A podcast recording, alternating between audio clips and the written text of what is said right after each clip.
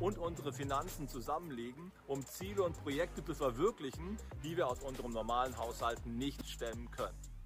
Im nächsten Jahr wollen wir drei große Ziele verwirklichen. Erstens, wir haben einen neuen Mitarbeiter fürs Pastoralteam, Christian Kasch und seine Frau Helen. Dieser Posten muss auch finanziert werden und dafür brauchen wir deine Hilfe. Zweitens, wir wollen in Mönchengladbach die Nakatinusstraße zu einem modernen Gemeindezentrum ausbauen und dafür brauchen wir viel Geld und brauchen deine Hilfe. Drittens, wir möchten unsere fünf Missionare auf drei Kontinenten unterstützen im Gebet und auch finanziell und laden dich ein, dein Herz vor Gott nochmal zu prüfen, ob dein Beitrag hier einen Unterschied machen kann. Ich danke dir für deinen Beitrag. Gott segne dich. Ja, einen wunderschönen guten Morgen zu dem zweiten Teil von Mein Herz für sein Haus. Ähm, ich lade dich ein, du darfst gerne dein Handy zücken in diesem Teil des Gottesdienstes, du darfst mitschreiben. Ähm, neueste Studien haben gezeigt, dass 95 Prozent derjenigen, die mitschreiben, in den Himmel kommen. Also, falls du in den Himmel kommen willst, schreib unbedingt mit, zück dein Handy. Auch wenn du im Livestream dabei bist, wäre so gut. Letzte Reihe, erste Reihe, zück dein Handy, schreib mit, komm in den Himmel. Das ist Evangelium according to David Kunz. To, according to neuesten Studien. Hey, herzlich willkommen. Äh, vielleicht weißt du gar nicht, was ist mein Herz für sein Haus? Mein Herz für sein Haus ist eine Season im Jahr, die wir jedes Jahr angehen. Und wir wollen uns in, diesen, in dieser Season immer wieder fragen, okay, was braucht es, um das Haus Gottes zu bauen, die Gemeinde zu bauen. Ja, im Neuen Testament lesen wir immer wieder, wie Paulus uns einlädt, Bauleute zu sein, die am Haus Gottes zu arbeiten. Und wir wollen so unsere Herzen prüfen und schauen, okay, was braucht es in meinem Herz, um das Haus Gottes zu bauen. Und ähm, Bernhard hat in dem Video schon über Finanzen gesprochen, aber ich möchte kurz was anteasern. In dieser Season von Mein Herz für sein Haus, da geht es nicht zuallererst um deine Finanzen. Es geht noch nicht mal zuallererst darum, dass wir dich zur Mitarbeit gewinnen wollen. Es geht auch nicht zuallererst darum, dass wir deine Zeit oder was auch immer wollen, sondern wir glauben, dass Gott dein Herz will. Es geht zuallererst in dieser Season darum, dass wir als Menschen in einem reichen Westen, die, die, alles haben, was sie brauchen, dass wir unsere Herzen checken und gucken, wo ist mein Herz. Denn Jesus sagt, wo dein Schatz ist, da ist auch dein Herz. Und meine Frage an dich ist, wo ist dein Herz? Und ich will dir einen Gedanken mitgeben, wenn du den Rest der Predigt vergisst, weil sie irgendwie langweilig ist, dann bitte denk an diesen Satz. Gott will nicht 10% deines Geldes. Gott will 100% deines Herzens. Gott will nicht 10% deines Geldes. Er will 100% deines Herzens, weil er einen guten Plan für dein Leben hat und weil er sich wünscht, dass dein Herz ihm gehört. Und in dieser Zeit, wenn wir über Geld sprechen, wenn wir über Zeit sprechen, was auch immer sprechen, dann denk immer dran, es geht nicht darum, um die Zahlen, sondern es geht darum, hey, wo investiere ich meinen Schatz hinein? Wir schauen in diesem Jahr in das Buch Nehemia und ich ermutige dich sehr, wenn du äh, das Buch Nehemia noch nie gelesen hast oder schon oft gelesen hast oder lang nicht mehr gelesen hast, dann liest doch nochmal das Buch Nehemia. Es ist ein richtig, richtig spannendes, auch sehr praktisches Buch. Du kannst es auch gerne mit den Büchern drumherum lesen, um den Kontext besser zu verstehen. Ich ermutige dich, schau mal ins Buch Nehemia rein. Und ähm, ich möchte kurz über den Hintergrund dieses Buches sprechen, damit wir alle auf demselben Stand sind. Okay? Also, Altes Testament, Gott schafft Himmel und Erde und er wählt sich ein Volk aus, das Volk Israel, um mit diesem Volk zu leben. Und wenn er mit diesem Volk lebt, dann möchte er anhand dieses Volkes zeigen, wie es ist, mit dem lebendigen Gott zu leben und gesegnet zu leben. Das war der Gedanke mit dem Volk Israel. Das Volk Israel führt er aus Ägypten heraus, führt sie in ihr eigenes Land, er schenkt ihnen Land. Und in diesem Land gilt ein Prinzip, das ist ganz wichtig zu verstehen für das Alte Testament. Gott sagt ihnen, er schließt einen Bund mit ihnen. Er sagt, wenn ihr nach meinen Prinzipien, wenn ihr nach meinen Geboten lebt, dann seid ihr das gesegneteste Volk, was es gibt. Und ihr werdet sehen, wie der Himmel auf Erden kommt. Aber er sagt auch, in diesem Land gelten meine Regeln und wenn du nicht nach meinen Geboten lebst, dann wirst du Gericht erleben und du wirst erleben, wie dieses Land dir weggenommen wird. Das ist der Deal, der Vertrag, wie ein Handyvertrag, den er schließt mit dem Volk Israel. Und es kommt, wie es kommen muss. Das Volk Israel ist nicht einmal untreu, nicht ein, zweimal untreu, nicht dreimal untreu. Sie sind immer wieder untreu. Und Gott ist gnädig und gnädig und gnädig. Aber irgendwann sagt er, jetzt reicht's. Und dann gibt es zwei Gerichte Gottes. Darüber liest du im Jesaja, im Jeremia, in ganz, ganz vielen Propheten. Zweimal kommen große Herrscher mit ihren Truppen und sie verwüsten das Land, das verheißene Land, und sie verschleppen das Volk Israel. Und große Teile des Volkes Israel leben dann im sogenannten Exil. Im Exil leben sie also unter fremden Herrschern und sie kommen dort in, die, in der Gesellschaft auch an, sie nehmen dort Posten an und so weiter, sie leben dort. Einige Israeliten kehren zurück, sie bauen den Tempel wieder auf. Und jetzt sind wir bei Nehemia. Nehemia ist ein Jude, der im Exil lebt und der daran denkt, dass in seinem Heimatland, dem verheißenen Land, die Stadtmauern von der Hauptstadt von Jerusalem in Schutt und Asche liegen. Und er hat dort einen guten Posten in seinem Land, aber er denkt sich, ich muss zurück in das verheißene Land und ich muss mit anderen Leuten zusammen die Stadtmauer wieder aufbauen. Ich muss das, was in Schutt und Asche liegt, wieder aufbauen. Ich muss die Stadt Gottes wieder aufbauen. Das ist der Kontext von Nehemia. Und Bernhard hat ähm, darüber gesprochen, dass Nehemia von Gott selbst diesen Traum empfängt, ich muss zurückkehren, dafür verlässt er seinen sicheren Job, alles Mögliche verlässt er.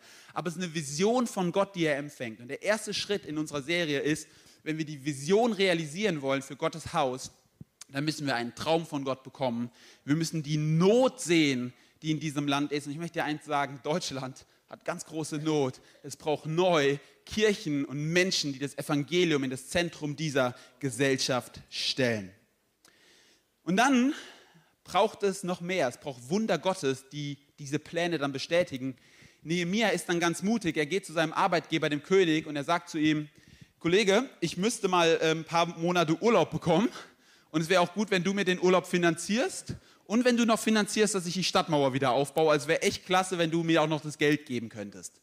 Und es passiert tatsächlich, das Wunder passiert, der König finanziert all das und wir erleben, wir brauchen Gottes Bestätigung für unsere Pläne.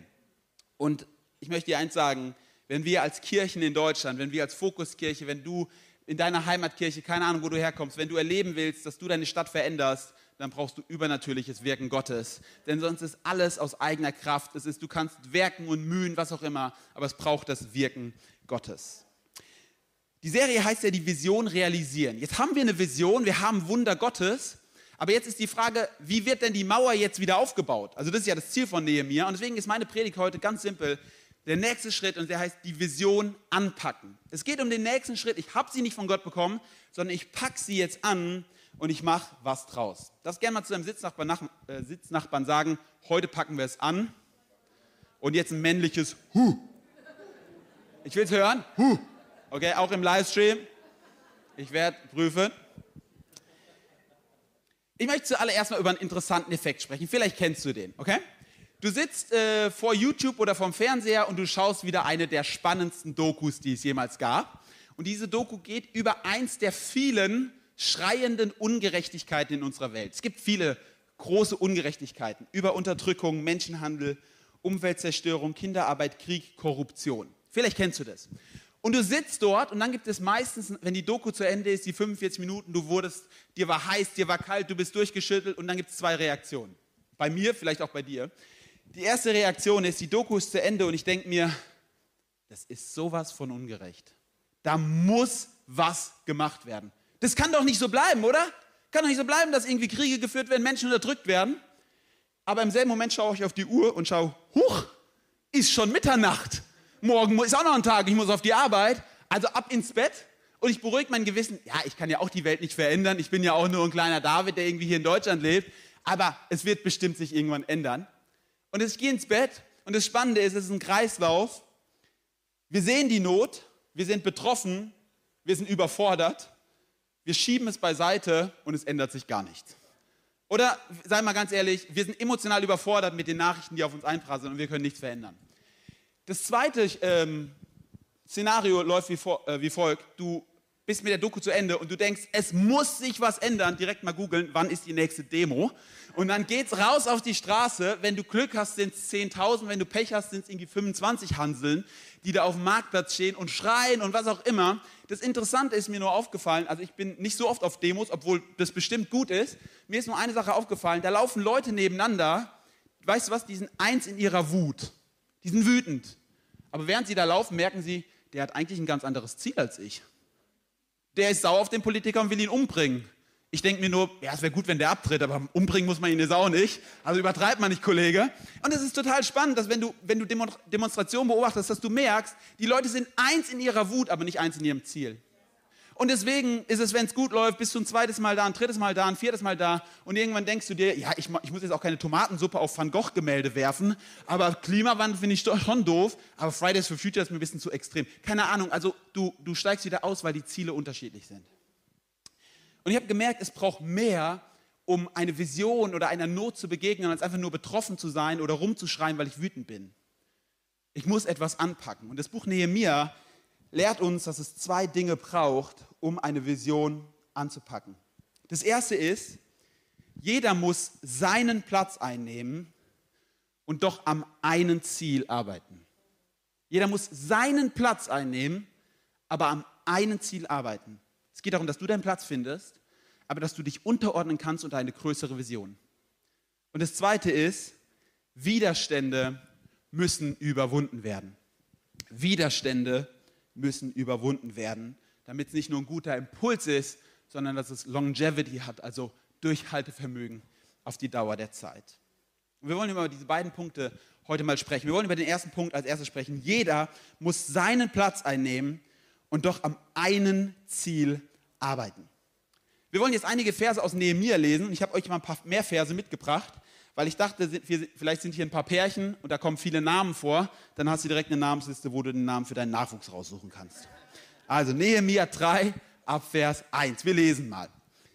Und so begannen der Hohepriester Eliashib, guter Name, und die anderen Priester mit dem Bau des Schafstors. Also sie fangen jetzt an, die Mauer zu bauen. Sie weiten es, setzten seine Torflügel ein und bauten weiter bis zum Turm Meer und bis zum Turm Hananel. Neben ihnen arbeiteten die Männer aus Jericho und, baut, und daneben baute Sakur, der Sohn Imries. Das Fischtor bauten die Söhne Senaas. Sie verlegten die Balken und setzten die Torflügel, Schlösser und Riegel ein. Neben ihnen arbeitete Meremot, der Sohn Urias und Enkel von Hakots. Äh, an seiner Seite besserte Mischulam, der Sohn Berechias und Enkel Meshesabels die Mauer aus. Daneben Zadok, der Sohn Banas. Spannend, die Bibel zu lesen, oder? Neben diesen waren die Leute aus Tekoa mit der Instandsetzung beschäftigt. Ihre vornehmen Bürger allerdings weigerten sich, im Dienst für ihren Herrn den Rücken krumm zu machen. Böse Finger. Als Altstadttor besserte Jojada, der Sohn Paseach, und Mischulam, der Sohn Besodjas, aus. Sie verlegten die Balken und setzten die Torflügel, Schlösser und Riegel ein. An ihrer Seite waren Männer aus Gibeon und Mitzbah beschäftigt. Milatja von Gibeon und Jadon von Merenot, Männer, die unter, dem, unter der Herrschaft des Statthalters westlich des Euphrat standen, Daneben besserte Usiel, der Sohn Harhajas, ein Goldschmied die Mauer aus. Neben ihm arbeitete Hanania, ein Salbenmischer. Den Abschnitt bis an die breite Mauer Jerusalems bauten sie aus. Ich habe euch die letzten 24 Verse, die so weitergehen, erspart. Aber ich wollte trotzdem mal acht Verse mit uns lesen, weil ich weiß nicht, ob dir mal eine Sache aufgefallen ist in der Bibel. Da stehen unfassbar viele Namen. Unfassbar viele Namen. Und es kann mega langweilig sein, wenn du auf einmal in 2. Chronik 13 feststeckst und dir denkst, ich habe jetzt irgendwie 7000 Namen gerade gelesen. Aber ich möchte dir eins merken, sagen. Es ist doch spannend, dass der allmächtige Gott, Schöpfer von Himmel und Erde, uns Menschen einen Brief schreibt, ein Buch gibt. Und in diesem Buch zählt er Menschen für Menschen auf, die in seinem Reich und in seinem Volk Teil davon sind. Es ist was Unfassbares. Er sagt nicht, ah ja, da waren 200.000 von denen oder 5.000 von denen, sondern er fängt an und er schreibt ein Buch oder er lässt es zu, dass ein Buch geschrieben wird, in dem Name für Name aufgezählt wird von denen, die mitarbeiten. Das ist unfassbar. Er kennt alle Namen der Menschen, die in seinem Volk sind und er zählt sie auf, er achtet sie für würdig, in seinem Buch aufzutauchen. Und ich finde es so, so beeindruckend, dass wir nicht nur einen allmächtigen Gott anbeten, der irgendwie mächtig ist und fern ist, sondern wir glauben an einen Gott, der auch nah ist und der mit dir persönlich was vorhat und der, der mit dir sein Haus bauen will. Hey, weißt du was? Ich wünsche mir, dass wenn in 100 Jahren über die Fokuskirche mal gesprochen wird, dass gesagt wird, hey, und, und hier hat Hector gearbeitet und er hat den Mauerabschnitt wieder aufgebaut. Und hier hat Delia gearbeitet, weißt du was? Und hier hat Timo gearbeitet und Julia und Anna und Matze. Und hier werden Namen genannt. Hey, und sie haben das Haus Gottes aufgebaut und nicht einfach nur, ja, war eine coole Truppe in Düsseldorf, die irgendwas gemacht hat, sondern mit Namen. Es ist sowas Kraftvolles.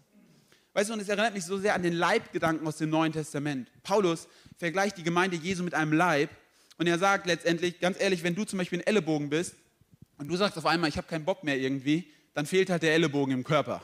Das ist, was Paulus sagt. Und er sagt, wenn du aussteigst, wenn du fehlst, dann bist nicht nur du betroffen, sondern ist der ganze Arm betroffen, dann ist der ganze Körper betroffen. Und er will damit sagen, hey, du bist ein Glied am Leib Christi und du bist unfassbar entscheidend für die Mission. Jeder muss seinen Platz finden. Jeder muss seinen Platz finden. Und ich habe mal einen Angriff auf die erste Reihe vor. Ihr, müsst mal, ihr vier müsst mal nach oben kommen, ganz kurz. Und ich will das mal so bildlich veranschaulichen, weil wir Deutschen lieben es ja alles zu denken. Ich zeige es jetzt mal für unsere Freunde, die lieber Bilder mögen. Ihr müsst euch mal so einhaken. Genau. So, jetzt, jetzt bilden die vier eine Mauer und die sagen, hey, wir sind stark. Und ich sage dir eins, ich will durchkommen. Sagen wir mal, äh, die Fans sollen durchkommen, die halten zusammen. Nicht zu hart, Bernhard. Ähm, und sie halten durch. Jetzt stellt euch eine Sache vor. Esther sagt einfach, ich habe eigentlich keine Lust. Kannst dich mal hinsetzen. So, ja. Habt ihr es gemerkt? Sie müsste ihren Platz verlassen, um die Lücke wieder zu füllen. Und wisst ihr was? Das ist das, was im Haus Gottes andauernd passiert. Lücken tun sich auf und einer muss seinen Platz verlassen, um die Lücke eines anderen zu füllen. Und schon ist die Kette kleiner. Und möchte dir eins so sagen, es ist so entscheidend, dass deine Lücke, dass sie nicht leer bleibt. Es ist so entscheidend, dass du deinen Platz im Leib Jesu einnimmst. Denn wenn du es nicht tust, tut es jemand anders und der macht zur Not zwei Dienste, während, weil da keiner mehr steht. Ich möchte dir eins sagen, du wirst gebraucht im Haus Gottes. Du wirst gebraucht in der Fokuskirche, denn du sollst deinen Platz einnehmen. Vielen Dank euch. Ein Applaus für euch.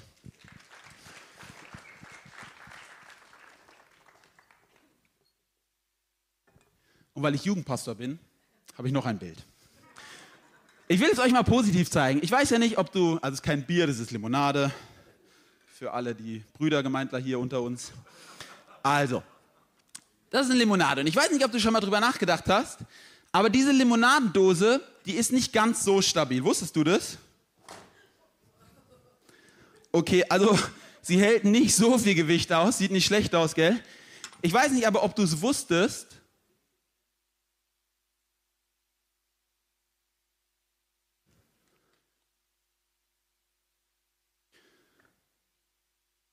Schon wenn fünf Dosen nebeneinander stehen, halten sie einen 100 Kilo Mann. Ja, ich wiege viel. Ich kann sogar springen, das sind 200 Kilo, die da gerade drauf, keine Ahnung, 150 Kilo. Und schon fünf Dosen mit vielleicht Aluminium von 0,1 Zentimeter halten das Gewicht. Hey, ich möchte dir eins sagen, es sieht unfassbare Kraft darin, wenn eine Gruppe zusammenkommt und sagt, wir tragen die Last gemeinsam. Stell dir mal vor, in der Geschichte von Jeremia wäre nur ein Bauabschnitt liegen geblieben, weil die Leute gesagt hätten, ach, bauen, das ist nicht so cool. Dann haben alle die Mauer gebaut und an einem ist einfach eine Lücke. Das ist die ineffektivste Verteidigungslinie, die es gibt, weil eine Lücke nicht steht. Die Kette ist immer nur so stark wie ihr schwächstes Glied.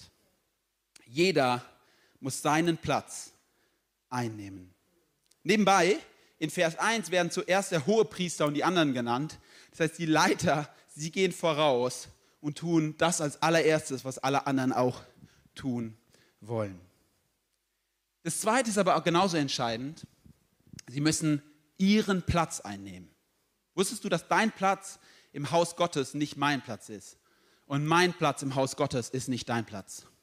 Und weißt du, es gibt so unterschiedliche Begabungen und unterschiedliche Berufungen. Und wir glauben ganz fest daran in der Fokuskirche, du, der Pastor, er ist genauso wichtig wie derjenige, der Piano spielt oder derjenige, der übersetzt. Das ist unsere feste Überzeugung. Wir glauben nicht daran, dass es wichtigere und unwichtigere gibt, sondern jeder Einzelne ist entscheidend. Du musst deinen Platz einnehmen. Jetzt fragst du dich vielleicht, ja, wie finde ich denn meinen Platz im Haus Gottes? Wie finde ich denn meine Berufung? Und Timothy Keller ist ein geschätzter Pastor aus New York City, der sagt, es gibt drei Faktoren, wie du deinen Platz im Plan Gottes finden kannst. Der sagt, das erste ist, was ist deine Neigung? Also wofür schlägt dein Herz? Er sagt, das zweite ist, sind deine Gaben, worin bist du gut? Und das dritte ist die Not. Wo wirst du gebraucht? Und wisst ihr, was sein Fazit ist? Im Haus Gottes fang immer mit Punkt 3 an. Fang immer mit Punkt 3 an. Fang immer damit an zu fragen, wo werde ich gebraucht? Und nicht, wo sind meine Gaben am besten? Wo kann ich glänzen? Sondern wo wirst du gebraucht? In Vers 7 ist einer meiner Lieblingsverse, dürft nochmal anwerfen. Daneben besserte Usiel, der Sohn Harhajas, ein Goldschmied, die Mauer aus. Neben ihm arbeitete Hanania, ein Salbenmischer. Ja, Glückwunsch. Sag mal, du hast ein kaputtes Bad, dann kommt ein Salbenmischer und ein Goldschmied und sagen, ah ja, wir bauen, wir bauen mal kurz ein Haus um. Glückwunsch, es gibt eine gute Baustelle.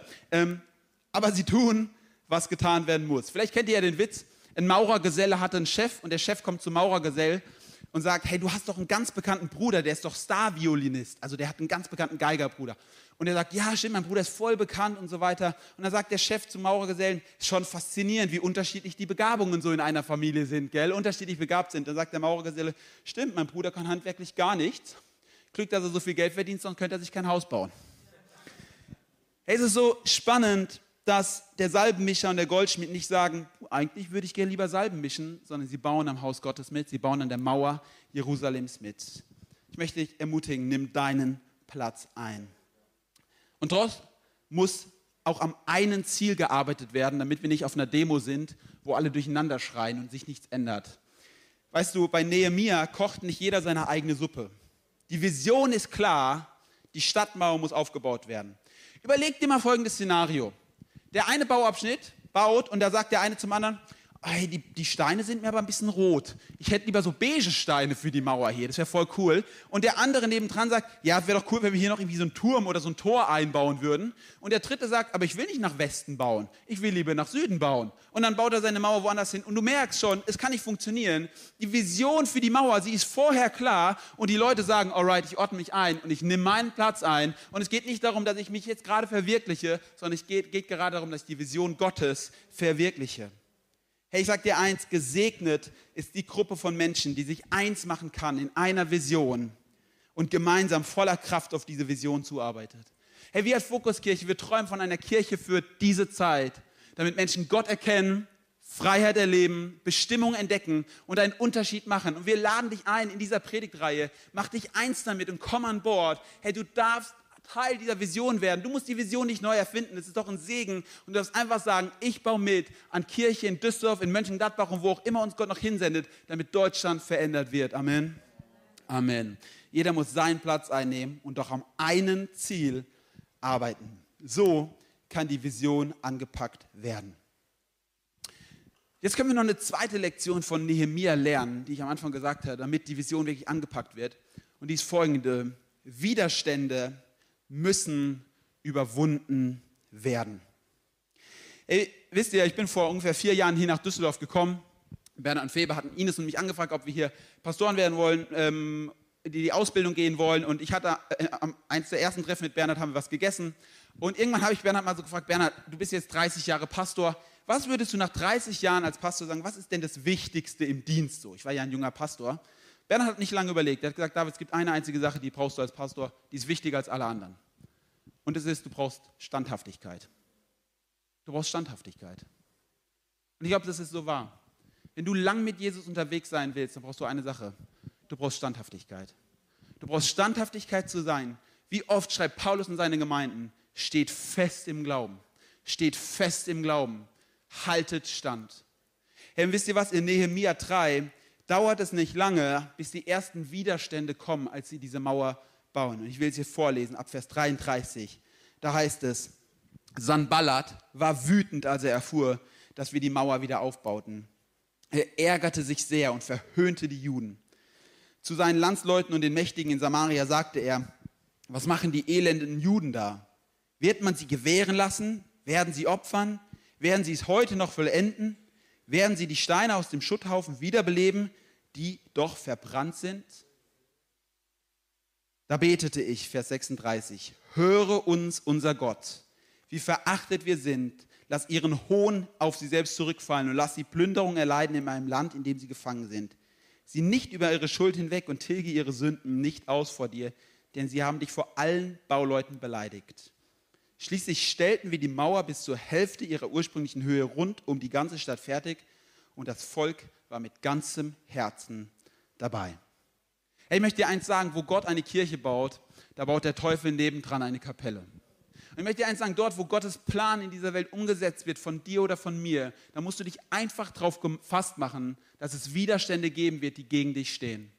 Hey, wir sind nie berufen worden zu einem kuscheligen Christentum.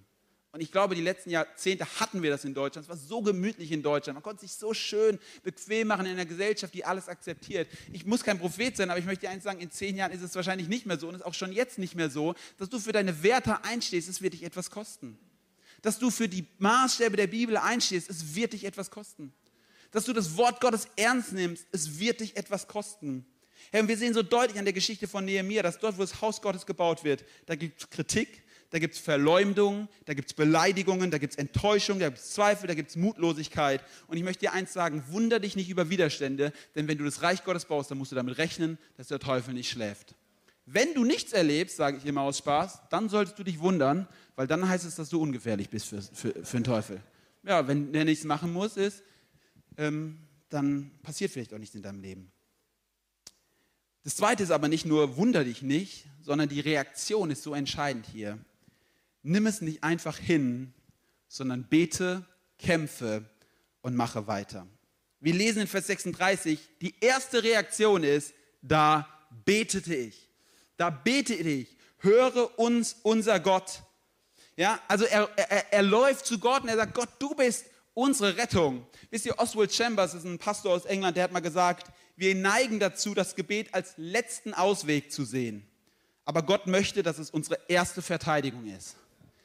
Wir, wir tendieren dazu, dass Gebet unser letzter Ausweg ist. Aber Gott möchte, dass es unsere erste Verteidigung ist, gegen was auch immer an Widerständen in unserem Leben kommt.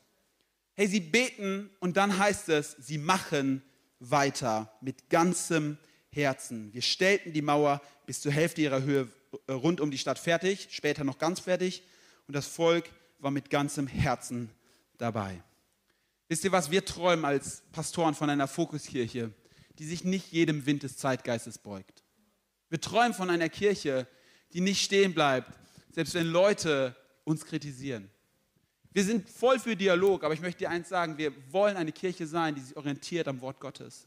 Wir wollen eine Kirche sein, die dem Auftrag Gottes folgt, selbst wenn es andere nicht mehr tun. Wir wollen uns zu Gott und seiner, zu seiner Mission stellen, was es auch koste. Das ist unser Traum der Fokuskirche. Vielleicht ist es auch dein Traum. Die Vision anzupacken bedeutet, Widerstände abzuwehren. Und ich möchte dich heute einladen. Ich möchte dich heute einladen, pack doch die Vision mit uns an. Wir hätten dich so gern in der Mannschaft. Wir hätten dich so gern als, als, als Teil dieser Kette. Wir hätten dich so gern als, als, als Lastenträger, der sagt, hey, ich trage Dinge mit. Und vielleicht ist es bei dir was anderes als bei deinem Sitznachbarn. Vielleicht ist es bei dir Geld und bei dir Zeit und bei dir Kraft, keine Ahnung aber hey, ich möchte dich so einladen, wir hätten dich so gerne dabei. Aber eine abschließende Frage, glaube ich, die muss ich noch stellen. Und das ist doch die Frage, warum überhaupt? Warum überhaupt? Warum sollte ich denn mich hinstellen und Teil dieser Mauer sein? Warum sollte ich mich hinstellen und Teil des Lastenträgers sein? Das heißt, ich muss Last tragen. Das heißt, ich mache mich verbindlich. Ja, genau das bedeutet, warum mache ich es? Und möchte dir eine ganz einfache Antwort geben. Das ist meine persönliche Antwort und vielleicht ist es auch deine. Weißt du warum? Ich nenne mich Christ weil ich ein Nachfolger von Christus bin. Ich möchte dir eins sagen, wir glauben an einen Gott, der Mensch geworden ist. Wir glauben an einen Gott, der sich unter, das, unter den Druck des Kreuzes gestellt hat. Wir glauben an einen Gott, der Mensch geworden ist in Jesus Christus, der sich auspeitschen hat lassen, der, der den dreckigsten Weg der Hingabe gegangen ist. Warum? Weil er eine größere Vision hatte.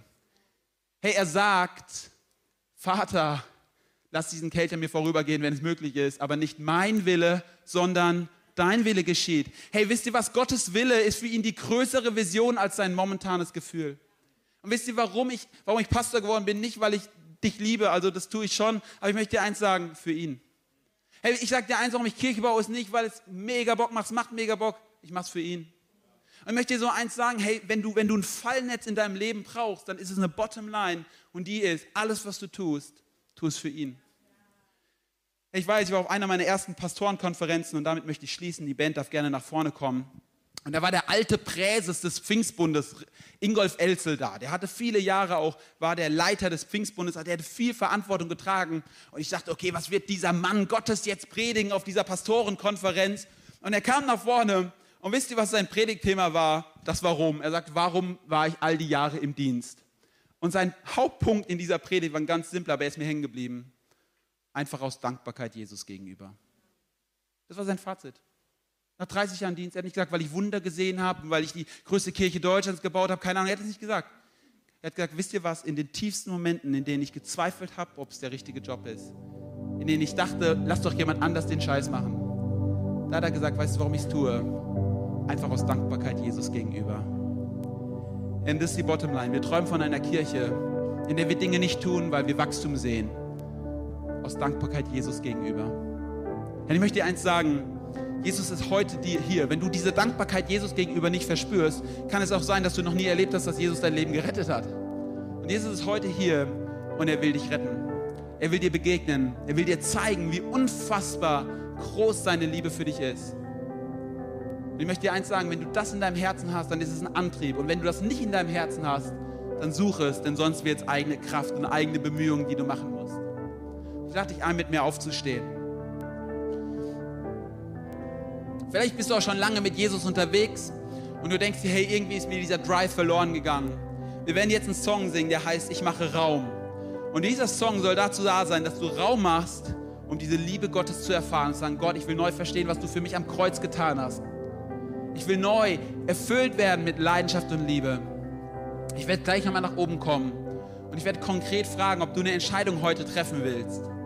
Aber ich lade dich jetzt einfach mal ein, die Hände zu öffnen und ich will mit uns allen beten und in diesen Song starten.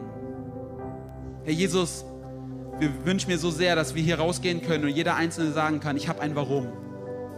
Und dieses Warum ist, ich tue es für dich, Jesus. Einfach aus Dankbarkeit. So bete ich, dass wir heute eine tiefe Erfahrung auch mit deiner Liebe machen. Jetzt, in diesem Augenblick. Heiliger Geist, komm und geh durch die Reihe.